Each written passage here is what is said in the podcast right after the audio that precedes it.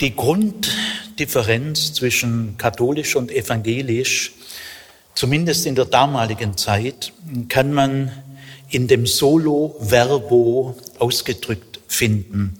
Luther lehrt ja zu dem Solus Deus, allein Gott oder Sola Gratia, allein die Gnade. Diese Formulierungen gab es schon immer. Auch das Sola Scriptura gibt es vor Luther, auch im Mittelalter haben das manche vertreten, aber anders verstanden wie Martin Luther. Dann gibt es aber auch äh, Soli, die ganz neu sind. Äh, die wichtigste Formulierung, die ist völlig neu, ist Solo Verbo, allein das Wort. Dieses Solo Verbo zieht dann ein Sola Fide nach sich. Das Sola Fide, allein der Glaube, ist eine Folge, eine Konsequenz von der Erkenntnis, der reformatorischen Erkenntnis Solo Verbo. Äh, Luther lehrt auch erstmals Solus Christus. Und er lehrt ein Sola Scriptura. Äh, das ist auch nur die Folge von Solo Verbo. Das Solo Verbo zieht also ein Sola Fide nach sich, das es bisher so klar nicht gab. Und es zieht auch ein Sola Scriptura, allein die Heilige Schrift, nach sich. Und Luther versteht diese Sola Scriptura auf neue Weise. Also wenn Menschen das Sola Scriptura sehr betonen, ist noch nicht gesagt, dass sie dieses, diese Formel so verstehen, wie Luther sie verstanden hat. Also dieses Solo Verbo, allein das Wort, hat enorme Folgen. Und deswegen kann man sagen, die Grunddifferenz äh, zwischen evangelisch und katholisch konzentriert sich in dieser Erkenntnis Solo Verbo. Ich möchte aber zur Klarheit vorneweg sagen, alles, was ich über die damalige Kirche, die damalige katholische Kirche sage, äh, bezieht sich jetzt immer auf das späte Mittelalter. Ich kann nicht in einem Vortrag es leisten, äh, differenziert zu beantworten, wie stellt sich das heute dar. Äh, da hat sich vieles gewandelt. Also das lasse ich jetzt einfach mal auf sich beruhen. Die damalige Kirche, katholische Kirche, sie war ja noch keine Konfessionskirche, sondern es, die Kirche war eben im Abendland, im westlichen Abendland, äh, war das äh, eben die katholische Kirche, die allgemeine Kirche. Sie lehrte ein Solo Sacramento, allein die Sakramente. Es war damals allgemeine Überzeugung, dass die Gnade allein durch die Sakramente vermittelt werden. Äh, würde man in einer rein theoretisch mal vorgestellt, würde man der katholischen Kirche die Sakramente nehmen, dann wäre sie zerstört.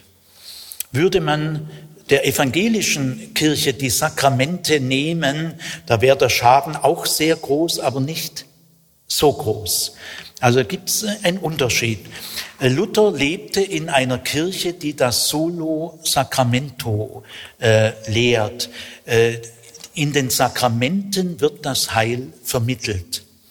Äh, die Sakramente hatten einen, einen Vorrang vor dem Wort, dem bloßen Wort, äh, nämlich gerade in der Handlung, im Vollzug der Sakramente, da geschieht das Heil. Der, dieser unmittelbare Vollzug, diese Handlung galt als dem bloßen Wort eigentlich überlegen. Das Wort spielte schon im Mittelalter auch eine gewisse Rolle. Es gab ja auch Predigtorden. Äh, also die Predigt wurde im Mittelalter äh, stark äh, wiederentdeckt. Aber das Wort hatte doch nicht den Rang einer Sakramentshandlung. Man kann sagen, das Wort hatte vorbereitende Bedeutung für das Sakrament, begleitende Bedeutung, zum Beispiel das Weihewort oder das Wandlungswort. Also schon eine wichtige Sache, aber das Wort diente dem Sakrament. Und das Wort hatte auch eine nachbereitende Wirkung, also eine vorbereitende, eine begleitende und eine nachbereitende. Aber die Sakramentshandlung selber, das war die Pointe. Äh, und das ändert sich jetzt durch Luther.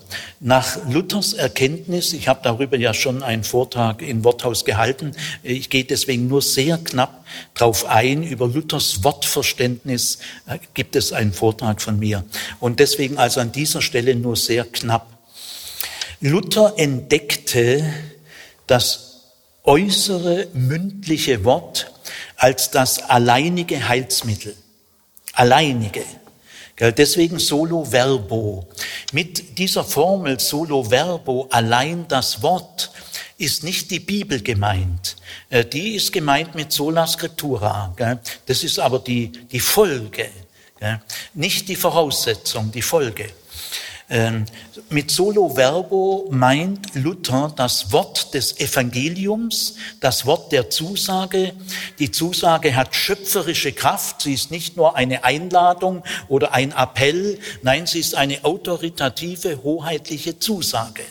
Und äh, sie hat schöpferische Kraft, nicht immer automatisch. Das Solo Verbo ist keine Wortmagie. Man kann ja auch im Theater irgendwelche Zusagen zitieren. Äh, deswegen haben die noch nicht ohne weiteres eine Wirkung. Gell? Also äh, das schöpferische Wort der Zusage, ich bin äh, Jahwe, ich bin für dich da, ich bin Jahwe, euer Gott. Äh, so gehen ja, der ich äh, euch aus Ägypten befreit habe. Also mit einer Zusage fangen die zehn Gebote an. Äh, ohne diese Eingangsformel hängen die Gebote in der Luft. Die Zusage ist grundlegend. Diese Zusage hat dann schöpferische Kraft, wenn der Heilige Geist diesem Wort die schöpferische Kraft verleiht.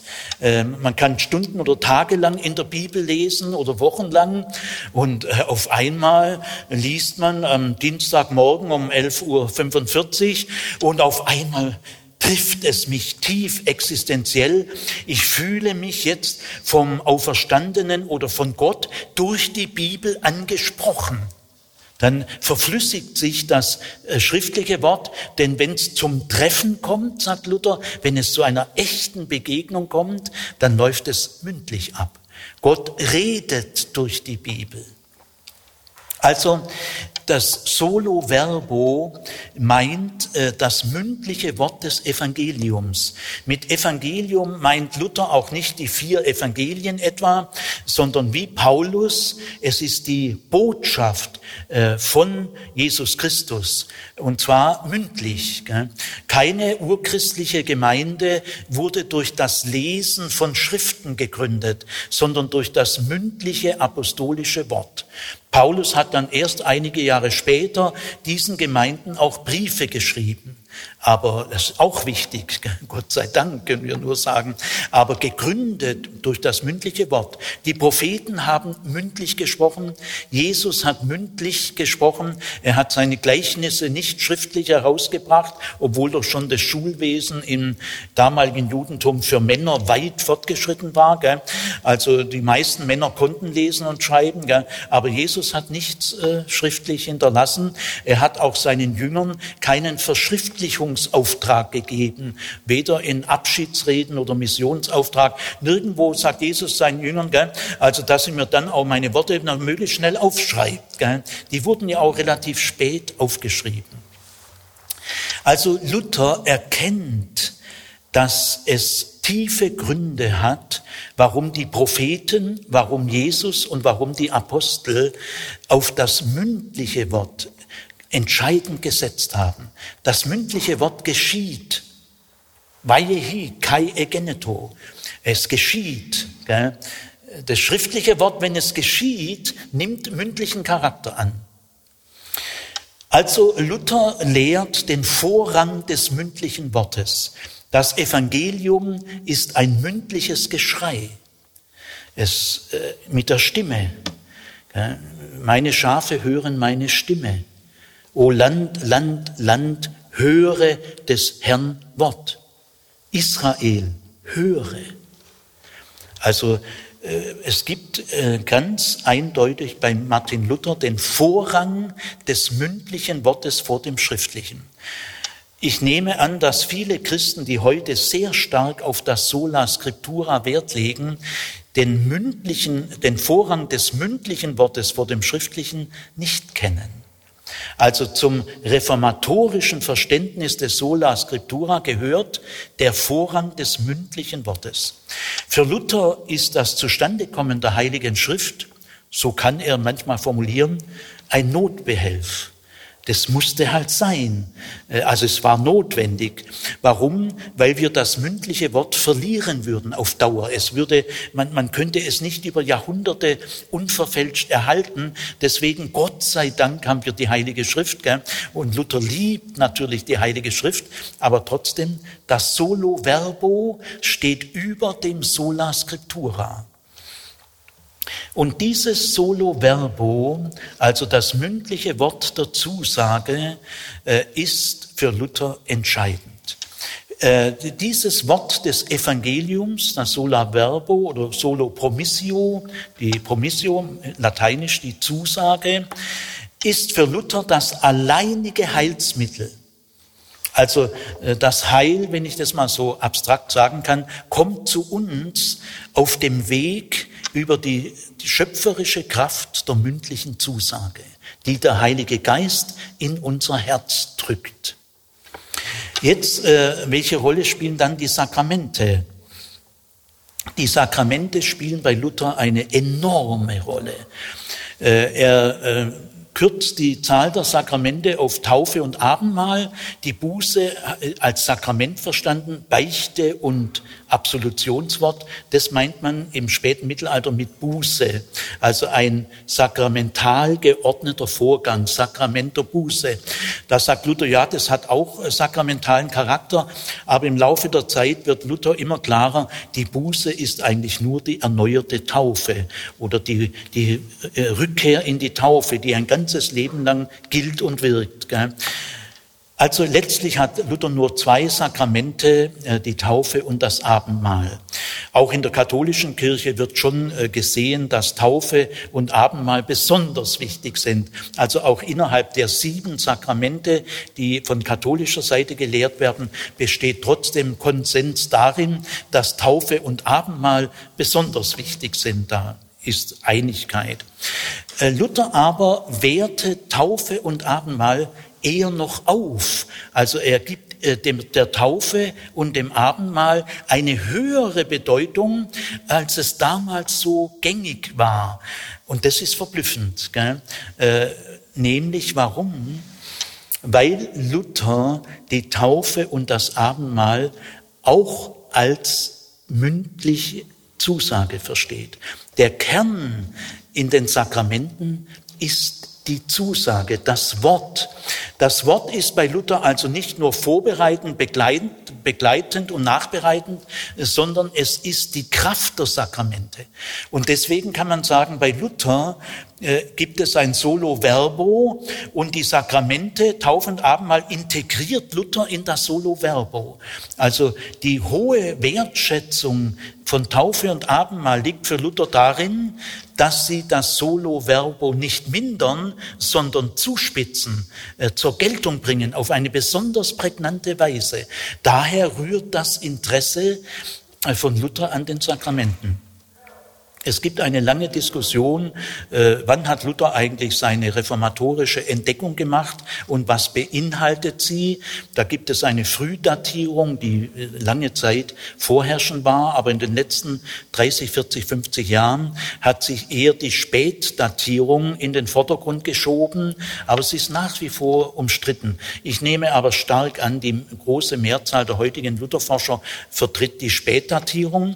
In der Spätdatierung ist nicht Römer 1.17 die reformatorische Entdeckung, der Geschenkcharakter der Gerechtigkeit Gottes, dass die Gerechtigkeit Gottes in eine Glaubensgerechtigkeit ist, die uns geschenkt wird. Das ist die erste wichtige Entdeckung, aber es ist nach der Spätdatierung nicht die reformatorische Entdeckung, sondern die reformatorische Entdeckung macht Luther, wenn die Spätdatierung stimmt, was ich annehme, äh, am Absolutionswort ego te absolvo in nomine Patris Filii et Spiritus Sancti, äh, also an einem Sakramentswort. Äh, und das versteht Luther nämlich als schöpferisch wirksame Zusage und nicht als eine Feststellung, sondern als eine Zusage. Dann ist ja auch klar, dass Luther die Sakramente sehr schätzt, denn er macht äh, seine reformatorische Entdeckung am Bußsakrament.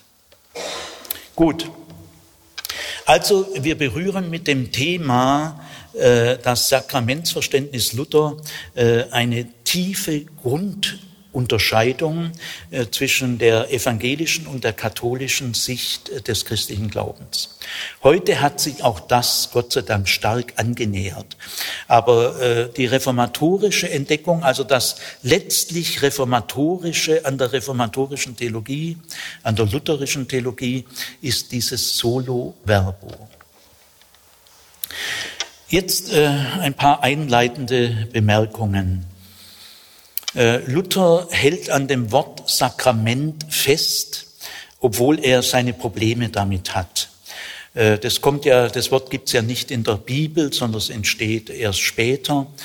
Und äh, Luther hält dieses Wort auch für problematisch. Letztlich, sagt er an einigen Stellen, ist Christus das einzige wahre Sakrament. So müsste man es eigentlich sagen. Aber der Sakramentsbegriff ist so tief eingebürgert, dass Luther ihn beibehalten hat. Er wollte jetzt auch nicht um Begriffe da streiten und dass nicht das in den Vordergrund tritt.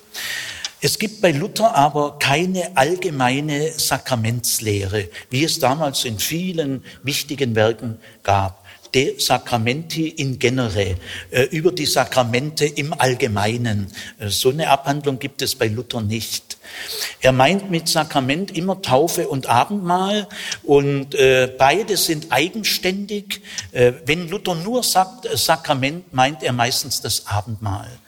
Oder er spricht schon auch im Plural die Sakramente, und, äh, aber er, er wendet sich dann sofort der Taufe und dem Abendmahl direkt zu. Also eine allgemeine Sakramentslehre in, in dem klassischen Sinn äh, gibt es bei Luther nicht. Bei Luther ist die Sakramentslehre eine angewandte Rechtfertigungslehre. Äh, der Artikel von der Rechtfertigung ist ja bei Luther das Zentrum, der Schlüssel, äh, der Herr und Richter aller Lehre. Äh, also auch seine Sakramentslehre ist zu großen Teilen eine Folge der Rechtfertigungslehre, in der ja das schöpferische Wort der Zusage auch eine entscheidende Rolle spielt. Aber Luther macht an vielen Stellen deutlich, äh, die Sakramente sind nicht einfach nur die Anwendung der Rechtfertigungslehre. So weit kann man nicht gehen. Sie haben einen eigenständigen Rang. Äh, denn äh, Jesus hat sie eingesetzt in den Einsetzungsworten, komme ich noch drauf. Und äh, die Einsetzungsworte sind nicht einfach eine Anwendung der Rechtfertigungslehre. Also man kann nicht sagen, die gesamte Sakramentslehre von Luther ist einfach die Folge der Rechtfertigungslehre. Äh, so einfach ist es nicht, aber sie passt in allen wichtigen Punkten, stimmt sie mit seiner Rechtfertigungslehre überein. Aber sie, man kann die Sakramentslehre nicht einfach ableiten aus der Rechtfertigungslehre. Das würde dem eigenständigen Rang der Einsetzung der Taufe und der Einsetzung zum Abendmahl nicht gerecht. Jetzt äh, will ich einen kleinen äh, Punkt äh, an dieser Stelle einfügen. Die Vergleichbarkeit von Taufe und Abendmahl bei Luther. Luther sieht schon, dass sowohl die Taufe als auch das Abendmahl einen sehr eigenständigen Charakter haben. Denn äh, das Element nennt er es, Wasser nennt Luther das Element, gell? also sozusagen äußere, sichtbare, stoffliche Seite bei der bei Taufe und Abendmahl. Äh, bei der Taufe ist es das Wasser und beim Abendmahl ist es Brot und Wein. Bei der Taufe ist das Spezifische, dass äh, der Täufling untergetaucht wird. Baptizein, Weißluther heißt äh, untertauchen und es hat auch einen tiefen Sinn, denn äh, die Taufe drückt aus, dass der alte Mensch stirbt und der neue Mensch äh, auf der Basis der Sündenvergebung äh, auftaucht. Gell? Also die Taufhandlung äh, hat einen tiefen Sinn.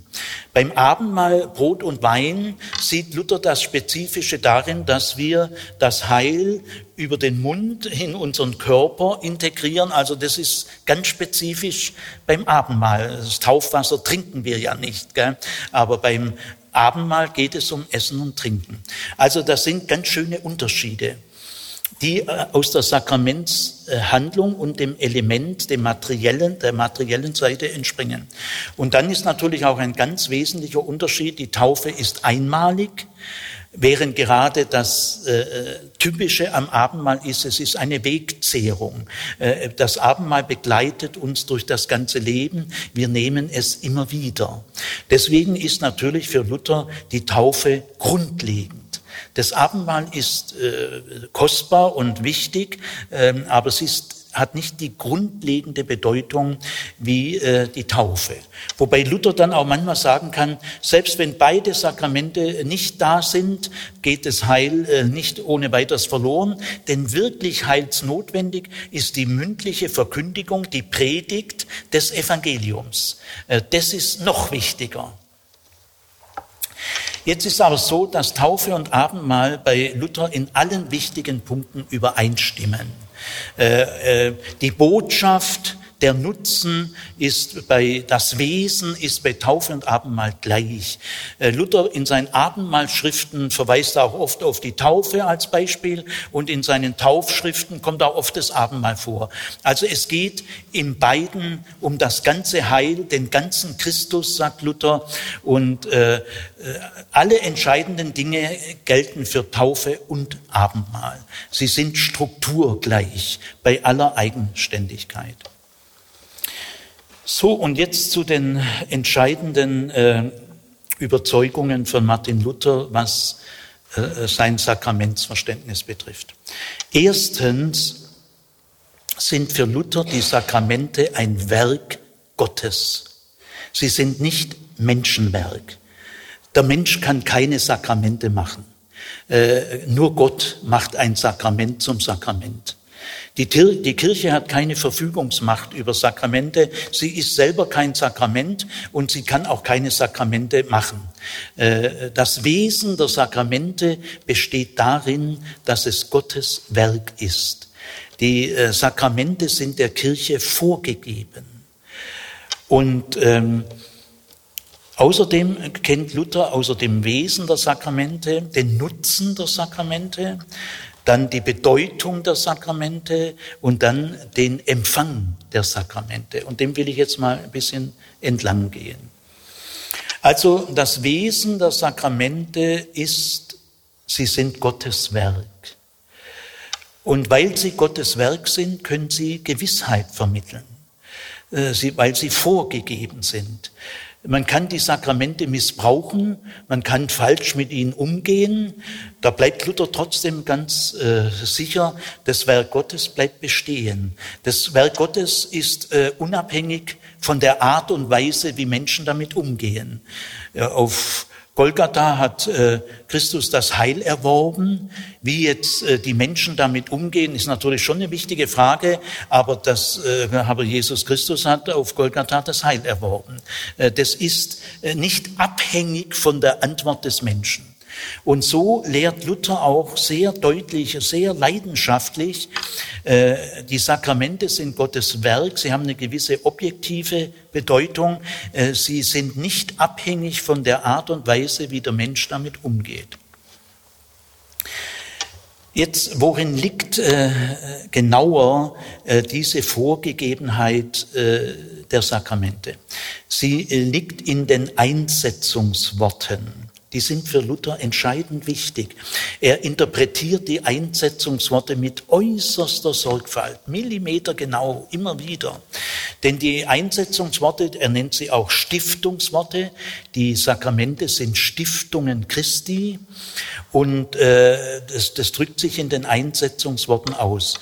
Äh, vom Abendmahl gibt es ja insgesamt äh, vier Texte, Markus, Matthäus, Lukas und äh, 1. Korinther, sind alle leicht unterschiedlich, aber in den wesentlichen Punkten äh, stimmen sie überein. Äh, das sind die Einsetzungsworte des Abendmahls.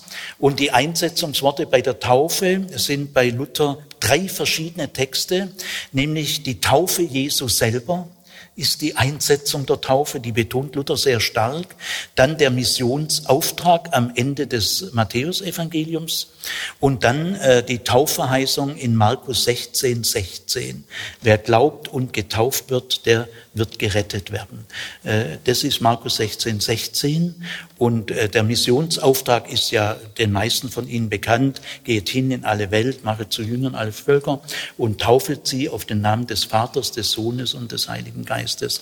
Äh, aber neu ist, dass Luther die Taufe Jesu am Jordan durch Johannes den Täufer viel stärker betont für das Sakramentsverständnis, als es bis dahin üblich war.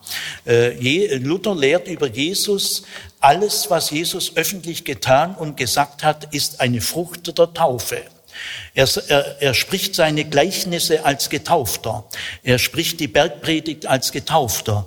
Seine Heilungstätigkeit äh, vollzieht er als Getaufter. Also alles, was Jesus öffentlich gemacht hat, erfolgt ja nach seiner Taufe. Die, die Taufe ist der Beginn seiner öffentlichen Wirksamkeit. Und das betont Luther enorm stark. Es ist alles eine Frucht der Taufe. Also deswegen ist die Taufe Jesu für Luther so wichtig.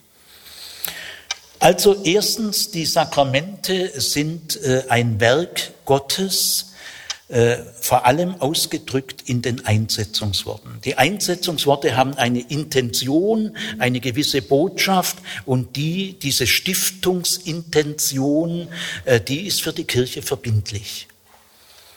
Äh, deswegen ist, sind, ist ja auch Taufe und Abendmahl äh, unterliegt nicht irgendwelchen Zeremonialgesetzen, sind keine Ritualisierungen. Äh, äh, es ist sozusagen göttliches Stiftungsrecht. Nehmen wir mal die Konfirmation. Die Konfirmation könnte man als Kirche, wenn die Kirchenleitung das beschließt, die könnte man relativ einfach abschaffen. Äh, Wäre kein Problem. Aber die Taufe und Abendmahl kann man nicht abschaffen. Ja. Es ist auch äh, lutherisch gesehen durchaus nicht ganz glücklich, wenn man, weil man nicht getauft wird, kurz vor der Konfirmation oder in der Konfirmation dann getauft wird. Das erlebt man ja dann als eine kleine Zutat zur Konfirmation. Äh, muss man schnell getauft werden, damit wir dich konfirmieren können. Das ist merkwürdig von Luther her gesehen, denn die Taufe ist ja äh, wesentlich wichtiger. Gell? Taufe ist nicht nur ein kirchlicher Gebrauch oder das Abendmahl, äh, also nicht nur Zeremonie und äh, äh, Ritus, sondern es sind göttliche Stiftungen. Dann zweitens lehrt Luther den Nutzen der Sakramente. Der Nutzen der Sakramente, Taufe und Abendmahl, ist genau der gleiche, nämlich wir die Sakramente teilen das Heil aus. Äh, Christus erwirbt uns das Heil auf, äh, im Christusgeschehen, nicht nur jetzt ganz allein Golgatha, sondern die ganze Christusgeschichte, sein öffentliches Wirken, sein Tod und seine Auferweckung sind ja als eine Einheit zu verstehen. Also Christus erwirbt uns das Heil und nicht die Sakramente. Die Sakramente erwerben uns nicht das Heil, sondern äh, sie bringen uns ins Heil. Es wird, äh, das Heil wird ausgeteilt. Und deswegen an der Stelle äh, möchte ich auch einfügen, dass Luther sehr trinitarisch denkt. Also die Trinitätsvorstellung ist bei Luther enorm wichtig. Auch gerade auch der Heilige Geist äh, ist bei Luther enorm wichtig. Äh, der dreieinige Gott äh, ist äh, mit den Sakramenten verbunden. Das differenziert Luther auffallend sorgfältig. Der Schöpfer, Gott, der Schöpfer, ist vor allem darin beteiligt, dass die Sakramente eine Schöpfungsrealität haben. Wasser, Brot und Wein hängt ja mit der Schöpfung zusammen. Also das ist die äußere materielle Seite. Dann Christus ist der, der die Einsetzung, dem wir die Einsetzungsworte äh, verdanken. Äh, äh, ähm, und der Heilige Geist ist der, der das Heil austeilt. Deswegen hängen die Sakramente sehr stark äh, mit äh, dem Heiligen Geist zusammen. Christus erwirbt uns das Heil. Wenn aber der Heilige Geist nicht tätig würde, wäre das, was Christus uns erworben hat, nutzlos. Es würde in uns keinen Nutzen bringen. Äh, da ist sozusagen für Luther der Heilige Geist zuständig. Christus erwirbt uns das Heil, der Heilige Geist teilt das Heil uns aus. Und die Gott, der Schöpfer, äh, durch die Schöpfungselemente ist auch vertreten. So kann man auch sagen, die Sakramentsverständnis ist äh, trinitarisch gefärbt. Der Nutzen besteht in der Errettung, in der Erlösung, im ganzen Heil, im ganzen, der ganze Christus. Man kann sagen, äh, auch eben durch den Empfang der Sakramente äh, geraten wir in Christus. Äh, für Luther und für Paulus ist ja ganz enorm entscheidend, wir leben in Christus. Äh, nicht mehr ich lebe, sondern Christus lebt in mir. Äh, Luther lehrt auch, äh, ein Christ lebt eigentlich in Christus so ähnlich wie ein Embryo in der Mutter. Also unheimlich starke Einflüsse. Wir leben in Christus. Und äh, das ist der Nutzen der Sakramente. Die Sakramente können aber nichts bringen, was nicht das Wort des Evangeliums auch schon hat. Äh, also über das Wort des Evangeliums hinaus äh, erwerben, äh, empfangen wir durch die Sakramente nicht noch etwas Zusätzliches, aber wir empfangen es auf eine besonders prägnante Weise, werde ich gleich noch drauf kommen. Also der Nutzen ist das ganze Heil, der ganze Christus.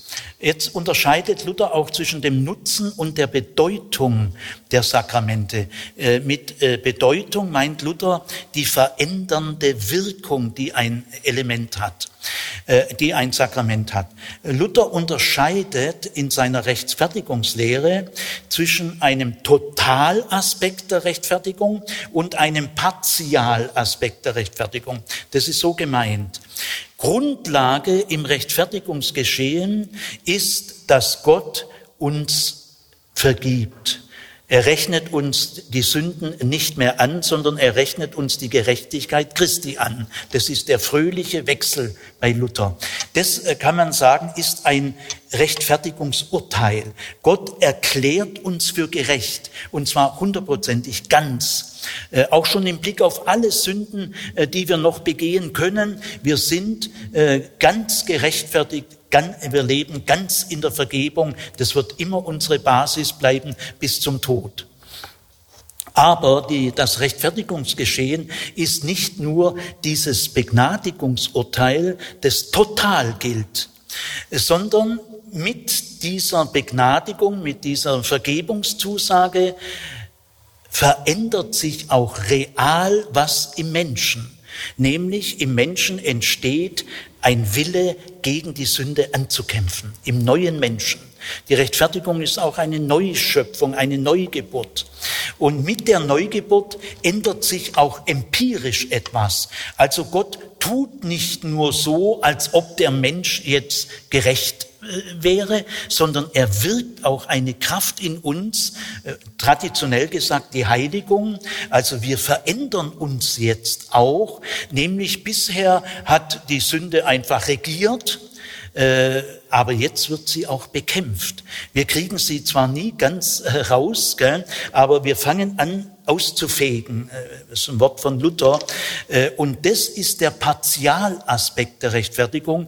Den werden wir nie ganz total hinbekommen, denn wir bleiben gerechtfertigte Unsünder. Immer bis zum Tod.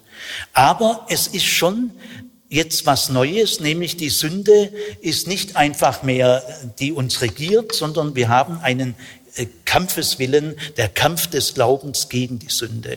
Und das ist genau spiegelbildlich bei den Sakramenten auch. Der, die Hauptseite der Sakramente ist die Vergebungszusage.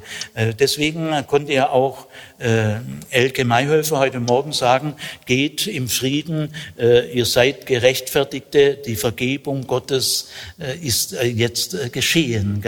Das ist dieser Totalaspekt. Aber die Bedeutung, ist der Nutzen. Und die Bedeutung der Sakramente besteht darin, dass sie auch äh, wirken auf uns, äh, täglich, wöchentlich, dass sie so einen Veränderungsprozess einleiten. Das ist der Nutzen und äh, die, die Bedeutung der Sakramente.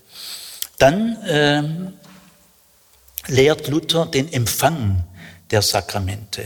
Und da äh, kommt jetzt ein Unterschied zur Predigt. Äh, ich möchte mal, äh, über, äh, mal vergleichen, wenn das alleinige Heilsmittel für Luther äh, das Wort des Evangeliums ist und die Sakramente ja Teil äh, dieses Evangeliums sind in besonderer Gestalt. Ähm, was ist dann die besondere Rolle der Sakramente? Man sagt oft Wort und Sakrament. Äh, äh, diese Addition ist ein bisschen unglücklich, denn man meint gerade, wir sind es zwei Paar Stiefel, gell, kommt das Sakrament dazu. Nein, das Sakramente sind ja selber eine Gestalt des Wortes. Gell. Ähm, aber es gibt einen Unterschied zwischen der Predigt und den Sakramenten. Beide sind sozusagen Heilsmittel, das einzige Heilsmittel. Die Sakramente sind ja auch Wort. Aber in der Predigt ergeht die Predigt auf, über ein großes Publikum, also jetzt über euch zum Beispiel oder wenn man sonst eine Predigt hält. Die Predigthörerschaft ist ja meistens äh, bunt zusammengesetzt oder oft.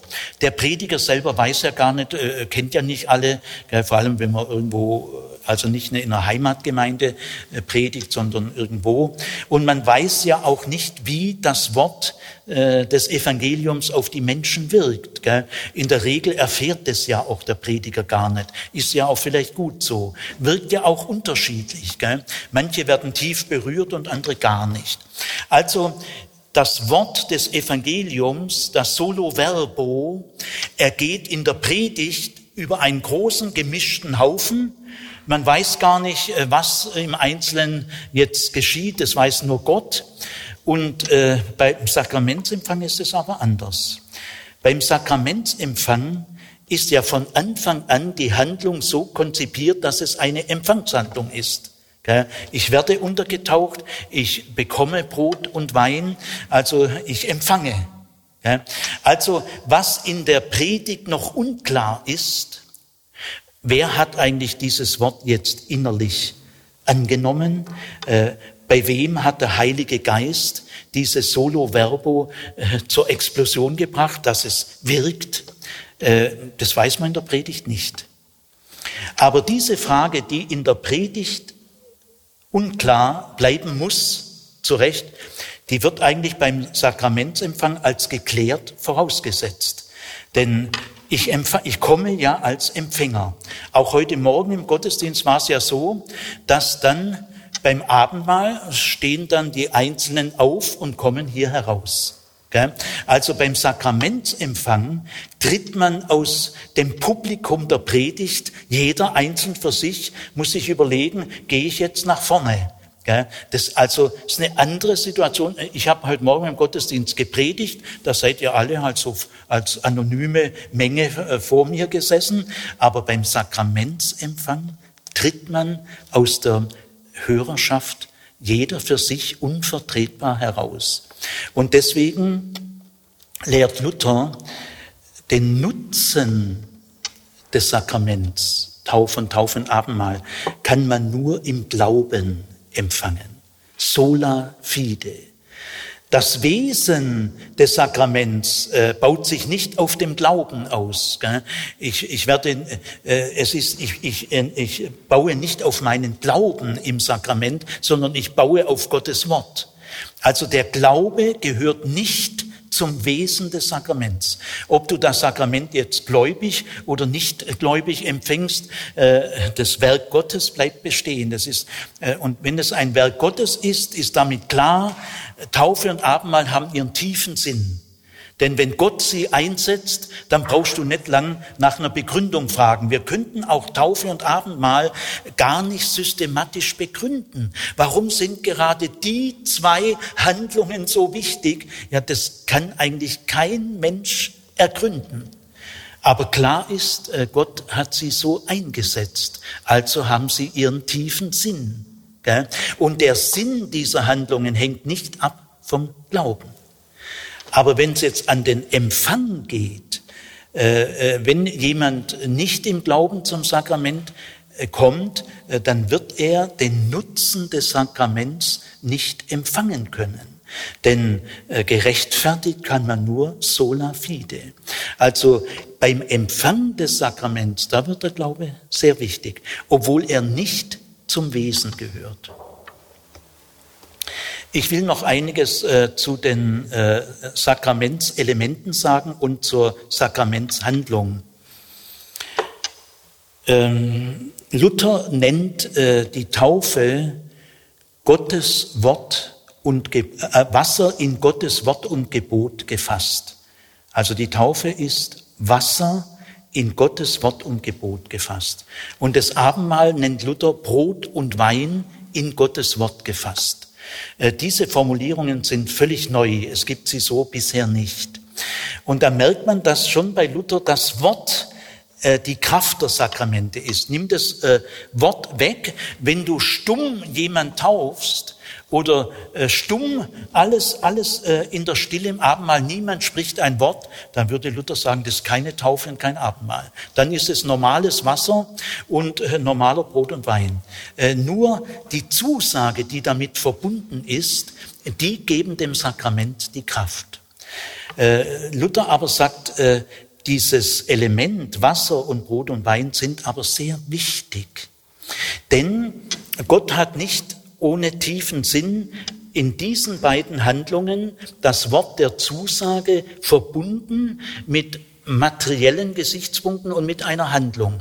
Beim Wasser könnte man sagen, oh, ist das äh, ist ja sehr unscheinbar. Wasser trinken auch Pferde, sagt Luther, Kühe, Hunde und Schweine sagt Luther. Also, ja, das ist ja, das ist doch nicht würdig gell, für irgendeine edle Handlung. Nein, da merkt man, dass Gott äh, im Unscheinbaren, dass Gott sich herabneigt, in seiner Schöpfung anwesend ist. Also beide Handlungen, auch Brot und Wein, sind ja sehr schlichte Handlungen, gell, einfache und auch Brot und Wein. Äh, gut, Wein schon ein bisschen was Edleres. Äh, also äh, den, bei den Sakramenten wird das Wort mit etwas Materiellem, einem etwas Äußerlichen verbunden. Und äh, das ist für Luther sehr wichtig, weil er sagt, das Äußere ist überhaupt sehr wichtig. Ja, auch schon im Wort selber, äh, das äußere Wort, das man äh, mit der Zunge laut spricht, also nicht nur innere Erleuchtungsworte. Das Wort der Zusage ist auch ein äußeres Wort. Es kommt von außen zu uns. Gell? Äh, ja, aber auch die materielle Seite der Schöpfung ist Luther sehr wichtig. Denn Luther sagt, ein Schwärmer ist derjenige, wer ist ein Schwärmer? Ein Schwärmer ist der, der, der das Äußere unterschätzt der das Innere überschätzt und das Äußere unterschätzt. Und mit Äußere meint Luther insgesamt das Politische, das Wirtschaftliche, das, Mate das Materielle, die äußere Schöpfung. Das Materielle ist nicht bäbä, nicht schmutzig. Dann kann man nicht sagen, das ist doch geistlich nicht so wichtig. Nur das Innere ist geistlich wichtig. Nein, das Äußere ist geistlich auch sehr wichtig. Und das ehrt Gott in den Sakramenten. Deswegen ist sehr bewusst die äußere, materielle, sichtbare Wirklichkeit bei den Sakramenten dabei. Das entscheidet bei Luther über sein gesamtes Wirklichkeitsverständnis. Zur Wirklichkeit gehört sehr wichtig auch das Äußere, ja, äh, nicht nur das Innere. Und die Handlung selber ist ja auch sehr wichtig, äh, das Untertauchen, wieder auftauchen oder beim Abendmahl dieses Austeilen jedem Einzelnen das Gleiche. Also die Handlung zeigt ja auch die Intention. Dann lehrt Luther noch die Verantwortung der Kirche. Ähm, die Sakramente sind Werk Gottes, nicht Werk der Kirche, aber in den Einsetzungsworten äh, wird manches vorgegeben. Und äh, das ist jetzt die Verantwortung der Kirche, dass sie die Sakramente äh, verantwortlich ordnet. dass sie also die Sakramente richtig verwaltet. Das Wort verwalten, finde ich, ist ein bisschen schwieriger. Es geht ja nicht umsonst eine, irgendeine eine Verwaltung. Also, ich fasse mal zusammen. Bei Luther ist das Solo Verbo entscheidend. dass die schöpferische Kraft der Zusage. Das geht aber bei Luther Hand in Hand mit einer Hochschätzung der Sakramente, äh, denn bei Luther ist die Handlung an sich nicht dem Wort überlegen, äh, sondern die Sakramente können nichts austeilen, was wir nicht schon durch das Evangelium haben. Aber in den Sakramenten vollzieht sich die Zusage. Die Sakramente haben einen Geschehenscharakter. Sie vollziehen etwas. Äh, äh, die Predigt selber, äh, die geschieht auch. Und wenn die Predigt wirkt, wenn der Heilige Geist die Predigt ähm, vollmächtig ausstattet, dann geschieht es auch. Das Wort geschieht auch. Aber bei den Sakramenten geschieht es sichtbar am Einzelnen öffentlich sichtbar. Die Sakramente sind auch für Luther immer öffentlich. Sie können nicht privat im Winkel, in der Gasse, gell, sondern sie haben einen unverzichtbaren Gemeindebezug. Äh, in, zu der Predigt kann jeder kommen, der will. Jeder Gottesdienst ist öffentlich. Jeder Mensch, der will, kann einen Gottesdienst besuchen. Äh, die Öffentlichkeit ist äh, unverzichtbar. Und auch die Sakramente sind öffentlich. Man kann dann sehen, oh, also die Erna Meyer, ich denke jetzt an niemanden, die wurde jetzt am 11. April äh, 1842 getauft. Jetzt, jetzt kann man sagen, ich bin getauft. Und man kann sagen, ich habe das Abendmahl genommen. Ich habe das, das Brot genommen und gegessen und den Wein. Also so ein Geschehenscharakter, so ein Vollzugscharakter, dass ich am nächsten Tag sagen kann, ich bin getauft und ich habe das Abendmahl genommen. Äh, das gibt es bei der Predigt so nicht ohne weiteres. Und das ist äh, der, die spezifische Bedeutung der Sakramente. Also die Sakramente mindern nicht das Solo Verbo, äh, sondern äh, sie vollziehen es verbindlich. Vollzugscharakter. Deswegen lehrt Luther, in jeder Zusage der Bibel ist das Ganze vorhanden. Äh, mir haben immer wieder mal Studenten gesagt an der PH, Herr Zimmer, ich glaube alles, was in der Bibel steht. Also mit einem sehr energischen Ton, Herr Zimmer, ich glaube alles, was in der Bibel steht. Dann sage ich manchmal, aha, mh, äh, die Bibel hat 1100 Seiten oder je nach Verlag 900 oder so. Was glaubst du eigentlich, wenn du 900 Seiten glaubst? Was glaubst du dann wirklich? Nein, äh, das ist bei Luther viel klarer. Glaube der Zusage und du bist ein Christ. Packe Gott bei seinen Zusagen äh, und dann wirst du merken, die, die wirken. Halte ihm die Zusagen Gott unter die Nase. Baue auf die Zusagen im Leben und im Sterben. Also, äh, das ist der Rang des Solo Verbo. Aber nur in der Taufe und im Abendmahl kannst du sagen, heute Morgen um 11.30 Uhr habe ich das Abendmahl genommen und jetzt ist Christus äh, in mir. Also einen solchen verbindlichen Vollzugscharakter bekommen nur zwei der Zusagen in der Bibel, nämlich die Taufzusage und die Zusage im Abendmahl. Ich taufe dich zur Vergebung der Sünden und äh, äh, das ist mein Blut und das ist mein äh, Leib und mein Blut für euch gegeben. Äh, das ist das Besondere dieser beiden Promissiones. Und deswegen liebt Luther diese beiden Zusagen am meisten. Äh, sie haben etwas Besonderes. Äh, bei Luther gibt es übrigens auch noch das Taufwort. Also da wird der Name genannt, äh, Katrin Stegmeier, erfundener Name jetzt, ich taufe dich auf den Namen des Vaters, des Sohnes und des Heiligen Geistes. Äh, das ist für Luther auch sehr wichtig, gehört auch mit zum Wortcharakter, weil hier direkt mündlich gesprochen wird.